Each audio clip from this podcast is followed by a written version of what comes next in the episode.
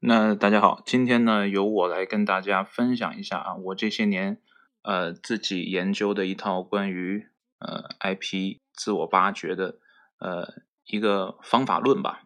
那么我的分享的内容的标题呢叫做《论 IP 自我修养啊之自我预言的实现》。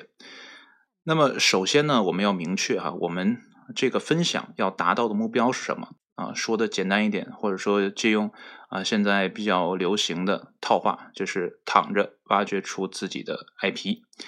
那么要挖掘自己的 IP 呢，首先要知道什么是 IP。那么呃，为了做这个内容，我也是上网查了很多的呃这些大咖们的分享哈，他们给出的一个呃我现在能找到比较呃明确的啊一个定义，就是。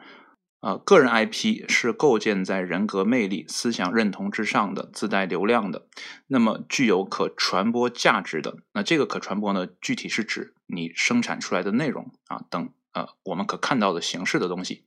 那么可形成高认可度的用户群体的，而且呢是可以转型成裂变式传播的形象或者是符号。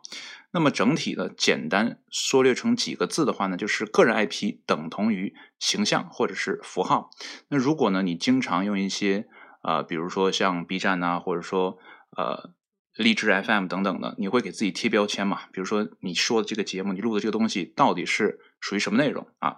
那说的简单一点，其实这也可以啊算作你个人的一个标签。有了标签之后呢，你相当于呃能更好的被人抓取到，被人认可到。啊，这是简单来说的。那么今天呢，我会呃通过呃五个维度啊，最终呢汇合成一点来跟你分享我要阐释的内容。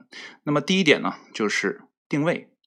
那么一切呢开始都是源于自己的定位。比如说我要成为一个什么样的人啊，我要做什么样的事情，那我的工作方向是什么？